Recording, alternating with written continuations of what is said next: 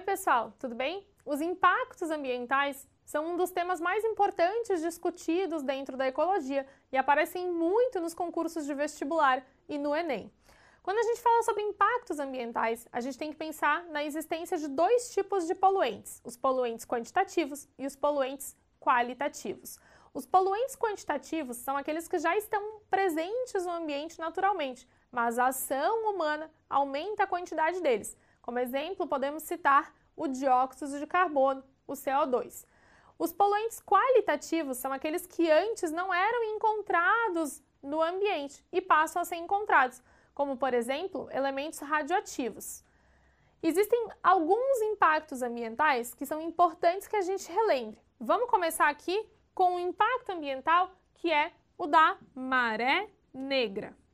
A maré negra é muito comum de acontecer principalmente no mar, quando a gente tem extração de petróleo ou então navios que transportam petróleo e acabam se acidentando. O vazamento dessa substância prejudica muito o ambiente em questão. Muitos animais acabam morrendo, muitas algas acabam morrendo pela presença dessa substância orgânica.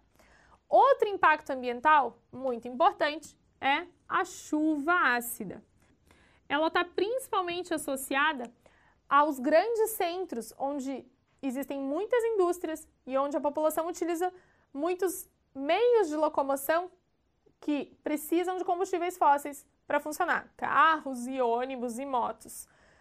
A queima dos combustíveis fósseis faz com que dióxido de nitrogênio e óxido de enxofre sejam formados.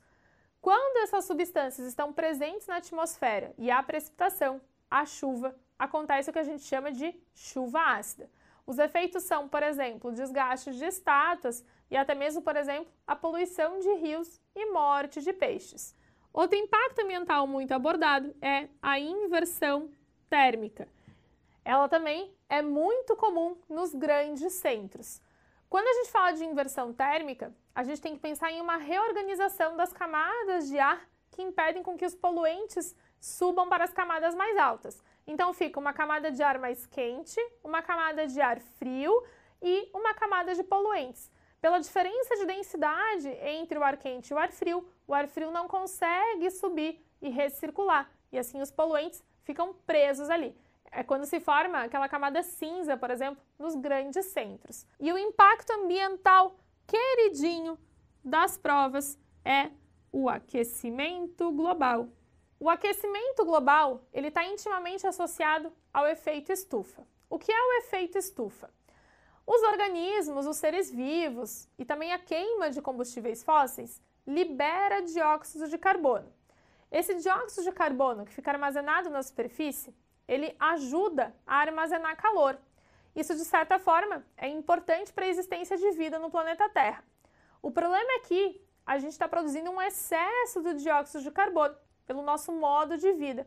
E isso resulta em acúmulo de mais calor e, consequentemente, o aumento das temperaturas, o aquecimento global, com consequências gravíssimas, como, por exemplo, o derretimento de geleiras e também o evento de branqueamento dos corais. Espero que vocês tenham gostado dessa revisão e até a próxima aula.